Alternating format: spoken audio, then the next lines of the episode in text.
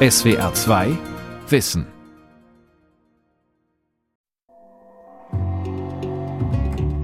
Zunächst war das ein wahnsinniger Schock, als wir festgestellt haben, wir kriegen keine Daten mehr. Die Zusammenarbeit wird aufgekündigt. Na, Russland als größtes Land der Erde äh, mit den größten äh, Flächen an Permafrost äh, spielt natürlich eine Rolle in dem Gesamtkontext der Klimaveränderung. Von der Warte aus wird man sicherlich sehen müssen, weil was das für Auswirkungen haben wird auf die internationale Klimaforschung. Mehrere Projekte gibt es. Wir haben hier ja ein Archiv und auf dieser Ebene arbeiten wir eigentlich mit vielen russischen Institutionen zusammen. Vor allem äh, mit Memorial haben wir immer zusammengearbeitet. Alle drei kooperieren seit Jahren mit Russland. Doch mit dem Krieg gegen die Ukraine hat Deutschland jegliche Forschungszusammenarbeit abgebrochen. Die deutsche Wissenschaft will klar an der Seite der Ukraine stehen. Wie der Ukraine-Krieg die internationale Forschung lähmt. Von Andrea Luke. Wir haben erstens alle politischen Kontakte auf Eis gelegt, wir haben zweitens alle institutionellen Kontakte auf Eis gelegt und wir haben drittens die gesamte Mobilität von Deutschland nach Russland, womit wir ja auch Mittel nach Russland transferieren würden, auf Eis gelegt. Wir haben aber ausdrücklich immer die Mobilität von Russland nach Deutschland aufrechterhalten. Das gilt auch weiterhin. Also russische Studierende, russische Wissenschaftlerinnen können weiterhin beim DAD sich bewerben, bei anderen auch, werden gefördert, sind hier willkommen. Joybrato Mukherjee ist Präsident des Deutschen Akademischen Austauschdienstes.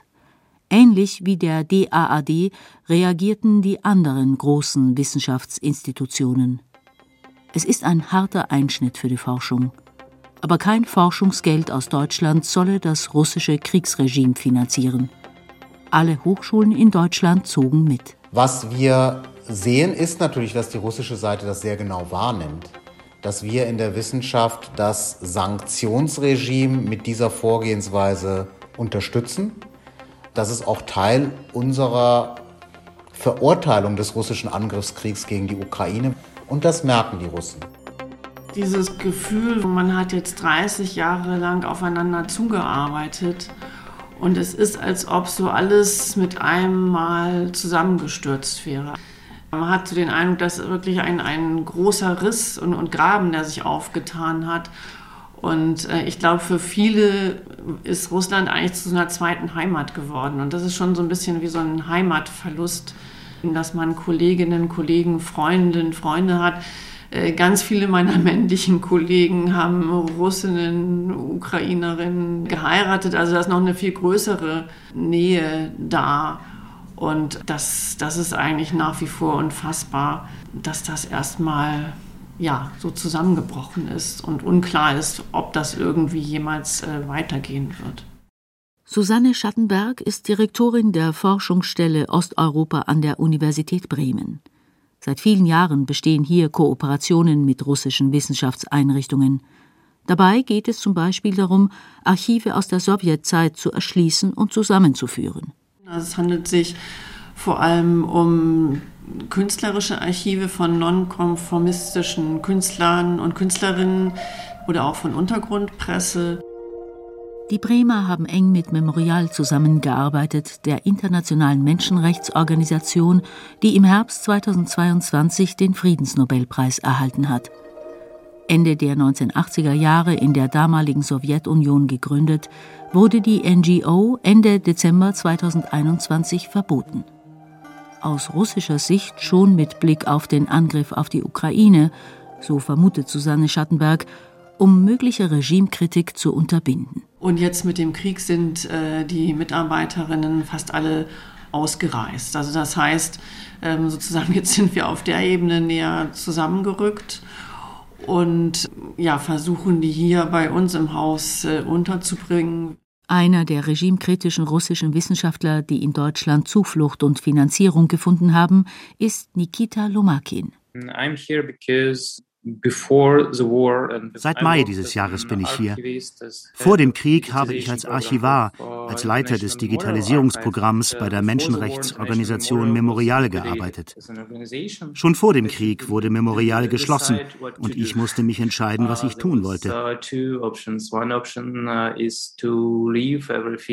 Es gab zwei Möglichkeiten. Die eine war, die Arbeit zurückzulassen, in Russland zu bleiben und einen anderen Job zu finden also auch all meine Expertise zurückzulassen. Und die zweite Option war, woanders an meinen Sachen von Memorial weiterzuarbeiten. Memorial hat bereits große Teile seines Archivs digitalisiert. Die Beschreibungen dazu und die Organisation des digitalen Archivs lassen sich auch im Ausland fortführen. Doch dann begann der Krieg. The ideas of und die Idee, in Russland neu anzufangen, fühlte sich sehr seltsam an. Uh, Man hat diese toxische Umgebung uh, von den Behörden. Man fühlt sich nicht sicher. Unsere Büros von Memorial waren direkt nach dem Verbot durchsucht worden. Also beschlossen wir, es im Ausland zu versuchen, um auf der einen Seite unsere Arbeit fortzusetzen und auf der anderen Seite alle, die für uns gearbeitet hatten, die sich vor weiteren Repressionen Generationen fürchteten, zu schützen. Uh, Jetzt arbeitet Nikita Lomakin an der Uni Bremen als wissenschaftlicher Mitarbeiter. Auch andere Mitglieder der NGO Memorial sind inzwischen in Deutschland oder anderen westlichen Ländern. Aber auch zu Archiven und Einrichtungen in der Ukraine pflegt die Universität Bremen enge Verbindungen, erzählt Susanne Schattenberg, die sich über die Situation dort große Sorgen macht. Ich habe eine gute Kollegin und auch Kooperation in Kamiensko, was früher Kamiensko war, also der Ort, wo Brezhnev aufgewachsen ist. Und sie ist da die Direktorin des äh, Geschichtsmuseums. Und sie hat dann auch nur geschrieben, also sie haben teilweise fünf, sechs Stunden am Tag Luftalarm und dann Panikattacken und Todesangst. Und wenn der Luftalarm vorbei ist, dann versucht sie weiter ihr Museum zu betreiben und Geld für Künstler, für Stipendiaten zu organisieren. Und jetzt würde sie dann erstmal Urlaub für ihre Nerven bei ihrer Tochter in Lemberg machen und sie hoffe, dass äh, nach ihrem Urlaub noch äh, ein Ort da sei, an den sie zurückkehren könnte. Die Wissenschaft in der Ukraine liegt am Boden, auch wenn einige Hochschulen versuchen, Online-Vorlesungen anzubieten, unter anderem für ihre Studierenden, die ins Ausland geflohen sind. In Russland dagegen wird weiter geforscht, wenn auch ohne westliche Kooperationen und Gelder. Bei russischen Konferenzen bleibt man weitgehend unter sich Publikationen werden nicht mehr in den international anerkannten Fachzeitschriften veröffentlicht. Die deutsche Forschungsgemeinschaft und die Europäische Weltraumorganisation brachen jegliche institutionelle Zusammenarbeit mit Russland ab. Das EU-Forschungsrahmenprogramm Horizon Europe ist ausgesetzt. Der große Wissenschaftsverlag Elsevier stellte den Verkauf seiner Produkte in Russland ein. Auch Veranstaltungen wie der Internationale Mathematikertag 2022 wurden abgesagt. Besonders hart trifft es Raumfahrt und Weltraumforschung. Viele kritische Wissenschaftlerinnen und Wissenschaftler in Russland haben entweder schon in den letzten Jahren oder gleich nach Kriegsbeginn das Land verlassen. Immerhin rund 8000 haben einen offenen Brief unterzeichnet, der gleich nach Kriegsbeginn am 24. Februar erschienen ist. Gemeinsam mit Wissenschaftsjournalisten positionierten sie sich. Zitat gegen die Entfesselung des Krieges für die geopolitischen Ambitionen der russischen Führung, getrieben von zweifelhaften geschichtspolitischen Fantasien. Ein Krieg mit der Ukraine ist ein Schritt ins Nirgendwo. Wir fordern die sofortige Einstellung aller Militäraktionen gegen die Ukraine. Lassen Sie uns Wissenschaft betreiben, nicht Krieg. Also ich denke, dass dieser Brief gegen den Krieg, äh, wo ja auch deutlich drin stand, wir schämen uns dafür und das ist nicht unser Krieg und, und wir verhalten uns eigentlich wie, wie Hitler und wir zerstören unsere eigene Zukunft, mit ausschlaggebend war dafür, dass dann am 4. März dieses äh, sehr restriktive Gesetz erlassen wurde, dass eben wer vom Krieg spricht, mit bis zu 15 Jahren Haft belangt werden kann. Die westlichen Sanktionen, so eine häufige Kritik, treffen die russischen Wissenschaftler, die protestieren, ebenso hart oder sogar härter als die regimetreuen Kollegen. Putin-treue Universitätsrektoren rechtfertigten übrigens in einer eigenen Erklärung die Invasion in der Ukraine. Für Außenstehende ist die offizielle Situation unübersichtlich. Da waren wir auch anfangs äh, sehr entsetzt, als zum Beispiel die deutsche Forschungsgemeinschaft erklärt hat, dass keine Projekte mehr mit russischen Partnern gefördert werden und sie nicht unterscheiden könnten zwischen Putin staatstreuen Institutionen und solchen wie eben Memorial, die ja schon lange als ausländischer Agent gelten und, und äh, verboten sind. Ich denke, von dieser Position sind viele Geldgeber und Förderer inzwischen auch wieder abgerückt. Viele Forschende versuchen, private Bande nicht abreißen zu lassen, auch wenn das oft schwierig ist. Was ist in einem Krieg noch privat? In Deutschland herrscht Wissenschaftsfreiheit, es gilt, Solange kein Geld fließt, darf es auch Kontakte geben. Für Studierende und Wissenschaftlerinnen aus der Ukraine gibt es inzwischen viele Unterstützungsmöglichkeiten. Aber auch die russischen kritischen Wissenschaftler brauchen Hilfe, sagt Susanne Schattenberg. Denn wenn sie in Deutschland Asyl beantragen müssten, sei ihnen jeglicher Weg zurück verbaut und sie liefen Gefahr, ihren Status als Wissenschaftler zu verlieren. Der aus Russland geflohene Historiker Lomakin, der jetzt an der Uni Bremen seine Forschung fortführen kann, ist daher sehr dankbar für all die Hilfe, die er und seine Kolleginnen bekommen. Es gab so viele Reaktionen. Die Leute haben gefragt, wie können wir helfen? Wir können ein oder zwei Leute aufnehmen und ihnen Arbeit geben. Und zugleich war es geradezu ein bisschen unangenehm. Also schrieb ich diesen Brief und parallel dazu kamen immer neue Sachen von Putin. Man muss das schreiben, um seine Existenz zu sichern, aber zugleich fragt man sich, bin ich dafür mitverantwortlich? Habe ich überhaupt das Recht, um Hilfe zu bitten? Persönlich war das sehr schwer. Aber die deutschen Organisationen haben geholfen und haben uns unter ihre Fittiche genommen. Diese Scham kennen viele, die aus Russland nach Deutschland kamen. Die Hilfe bedeutet aber auch, dass sie ihre wissenschaftliche Arbeit fortsetzen können. Nikita Lomakin und seine Kollegen versuchen derzeit ein Netzwerk für Archivare aufzubauen, die geflohen sind und die Dokumente, die sie bereits digitalisiert haben, zu beschreiben und zu publizieren. Auch mit einigen ukrainischen Kollegen arbeiten sie noch zusammen. Aber viele Ukrainer wollen das nicht mehr. Das habe ich auch gehört. Und man kann das niemandem vorwerfen. Das ist absolut verständlich.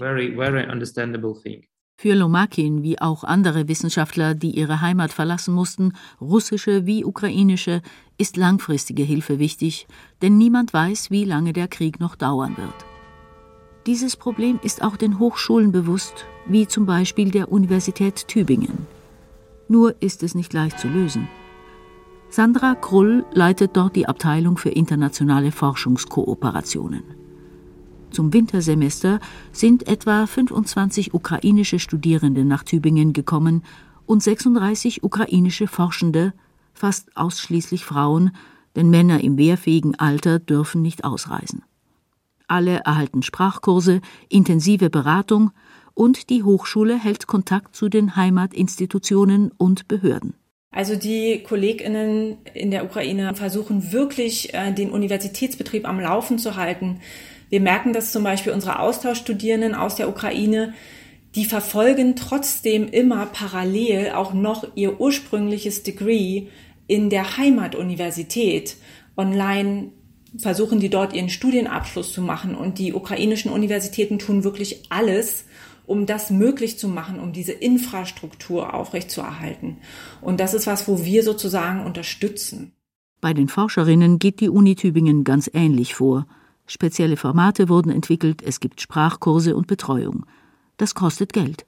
Der Sinn ist sozusagen jetzt erstmal keine langfristige Lösung, denn wir wollen tatsächlich nicht diesen Brain Drain verursachen. Wir wollen nicht aus der Ukraine das Potenzial abziehen, sondern wir wollen den Leuten hier helfen zu überbrücken, wieder Fuß zu fassen, auch mit ihrem vielleicht erlebten Trauma klarzukommen. Da investieren wir tatsächlich wirklich massiv Ressourcen. Aber wir wollen das nicht sozusagen zu einer langfristigen Flucht werden lassen. Ukrainische Hochschulen, erzählt Sandra Krull, wünschen sich oft Ausstattung oder Forschungsgelder. Doch da gelten für die Kooperationen enge Grenzen. Große Beträge aus dem deutschen Steuertopf ins Ausland zu transferieren, das sei schwierig und auch nicht die Aufgabe von Hochschulen.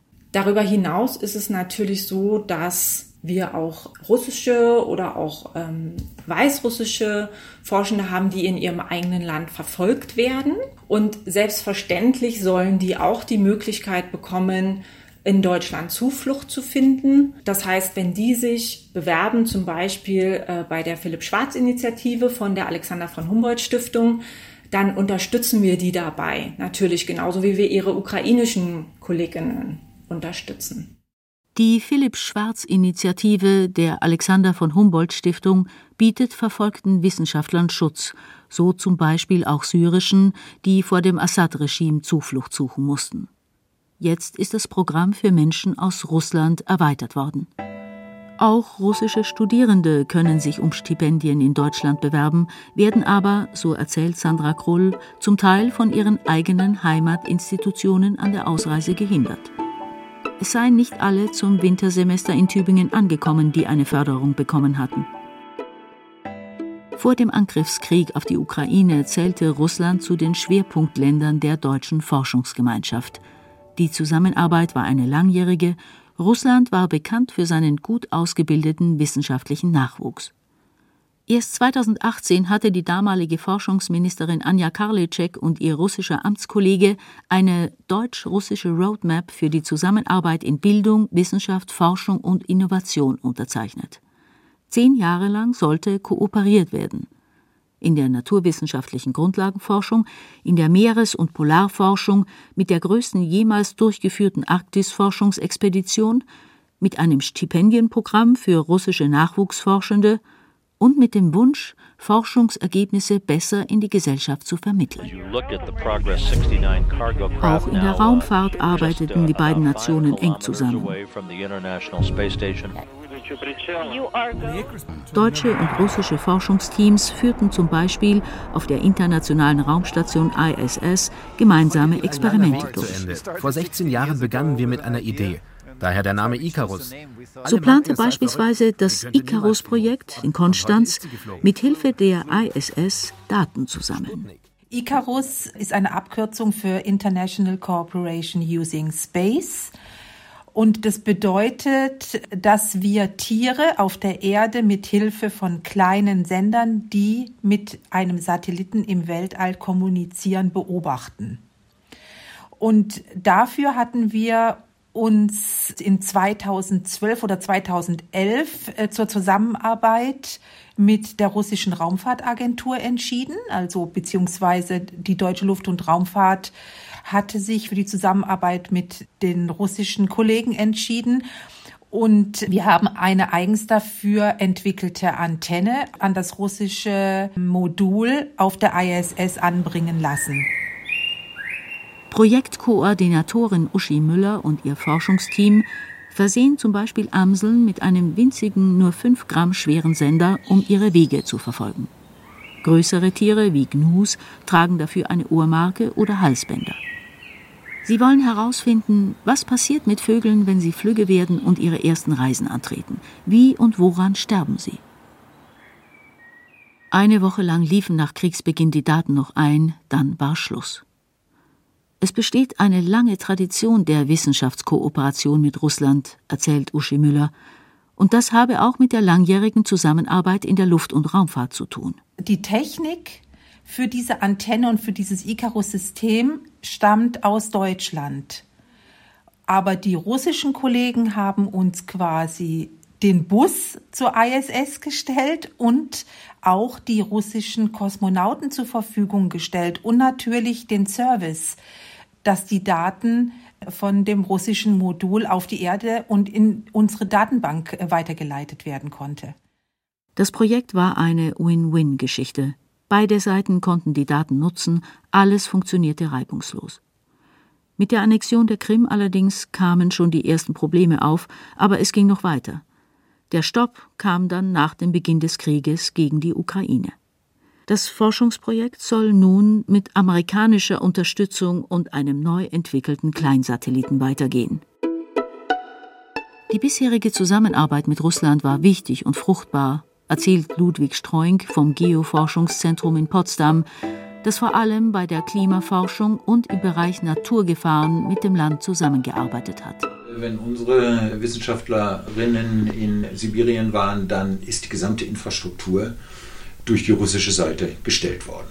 Ob das jetzt Forschungsstationen waren, ob das jetzt der Transport von Material gewesen ist, also all das äh, ist durch die russischen Einrichtungen organisiert worden, immer hervorragend organisiert worden, soweit ich davon Kenntnis habe. Und ja, auf diese Infrastruktur waren wir angewiesen. Aber es geht auch ohne russischen Wissenschaftsaustausch, meint er. Man werde erstmal weiter mit den Daten arbeiten, die man schon habe, und dann versuchen, an andere Standorte zu gehen, nach Kanada und Grönland zum Beispiel. Nach Russland als größtes Land der Erde äh, mit den größten äh, Flächen an Permafrost äh, spielt natürlich eine Rolle in dem Gesamtkontext Klimaveränderung. Von der Warte aus wird man sicherlich sehen müssen, was das für Auswirkungen haben wird auf die internationale Klimaforschung. Susanne Schattenberg von der Universität Bremen erzählt, dass Doktoranden sie jetzt manchmal fragten, geht das überhaupt ohne russische Archive seriöse Forschung betreiben? Klar, entgegnet sie dann, denn genau so sei es vor 1991 gelaufen, vor dem Zusammenbruch der Sowjetunion und der Freigabe der Archive. Da habe man mit publizierten Quellen gearbeitet. Das ist so das eine. Das andere ist, äh, das zeigt noch mal mehr natürlich unsere Russland-Fixiertheit. Also soweit wir über die Sowjetunion forschen oder auch über das äh, Zarenreich als Imperium und Vielvölkerreich, haben wir im Prinzip all die anderen Archive in Kiew, in Chisinau, in Minsk, äh, im Baltikum, im Kaukasus, in Zentralasien äh, wo man wunderbar genauso forschen kann. Und das sind Archive, die oft einfach äh, ignoriert wurden. Hier sieht die Wissenschaftlerin eine große Chance, sich umzuorientieren. Auch die Ukraine, die früher oft ein weißer Fleck in der Wissenschaft war, werde nun wahrgenommen. Was die wissenschaftliche Zusammenarbeit mit Russland anbelangt, sind viele hingegen ratlos. DAAD-Präsident Joybrato Mukherjee betont, für uns ist wichtig, die Brücke muss offen bleiben für diejenigen, die vielleicht auch dem Regime kritisch gegenüberstehen, gerade in der Wissenschaft. Und wir müssen diese Mobilitätsbrücke von Russland nach Deutschland aufrechterhalten, solange es irgendwie geht.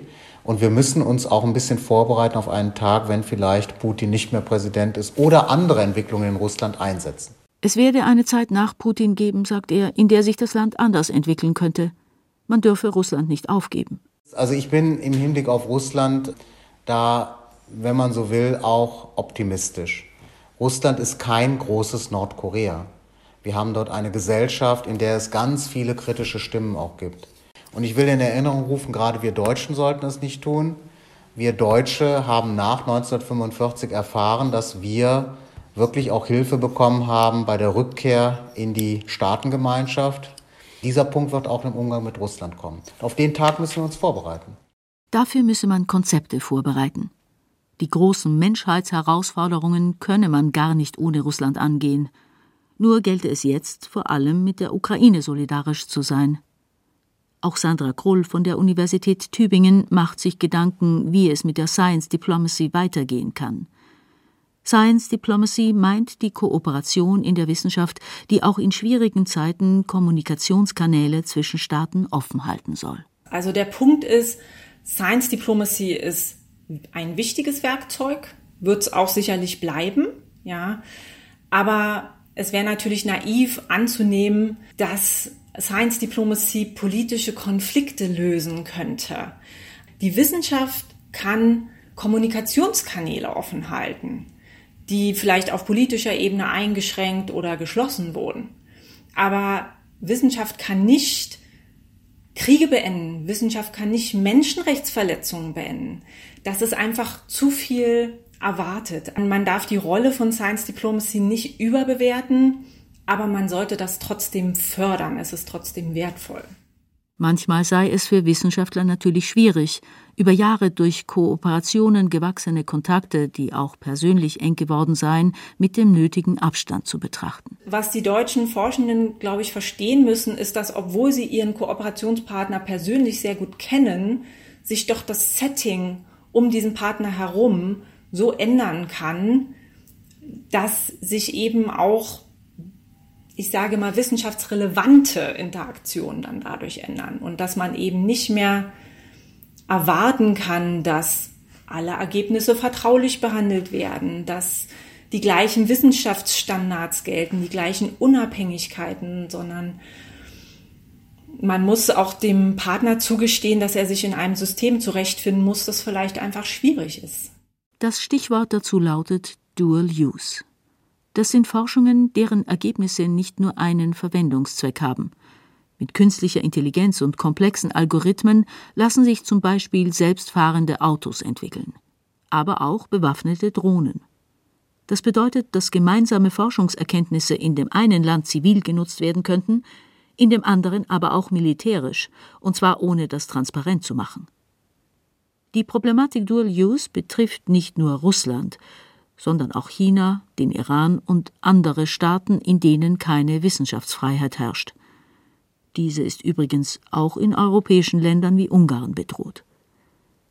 Im Frühjahr 2022 kam eine Recherche von elf europäischen Medien zu dem Ergebnis, China nutze offenbar das Wissen aus der gemeinsamen Forschung mit deutschen Hochschulen, um sein Militär aufzurüsten. Wird es jemals wieder eine Zusammenarbeit mit Russland so wie vor dem Krieg geben? Viele Wissenschaftler sind skeptisch. Zu groß ist der Vertrauensverlust. Der emigrierte russische Historiker Nikita Lomakin ist jedoch überzeugt, die Kanäle zu seinem Heimatland müssten offen bleiben. Because wenn der Krieg endet, werden wir Menschen brauchen, die wieder einen Dialog aufnehmen, um über den Krieg zu sprechen und sich irgendwie wieder zu versöhnen, über alles zu sprechen, auch die ganz schmerzhaften Dinge.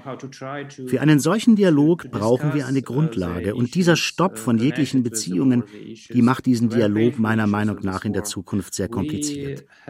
Es wird schwierig sein, eine Grundlage zu finden für einen Dialog. SWR 2 Wissen. Wie der Ukraine-Krieg die internationale Forschung lähmt. Von Andrea Lug. Sprecherin Elisabeth Findeis. Redaktion Vera Kern. Regie Günther Maurer. SWR 2 Wissen. Manuskripte und weiterführende Informationen zu unserem Podcast und den einzelnen Folgen gibt es unter swr2wissen.de.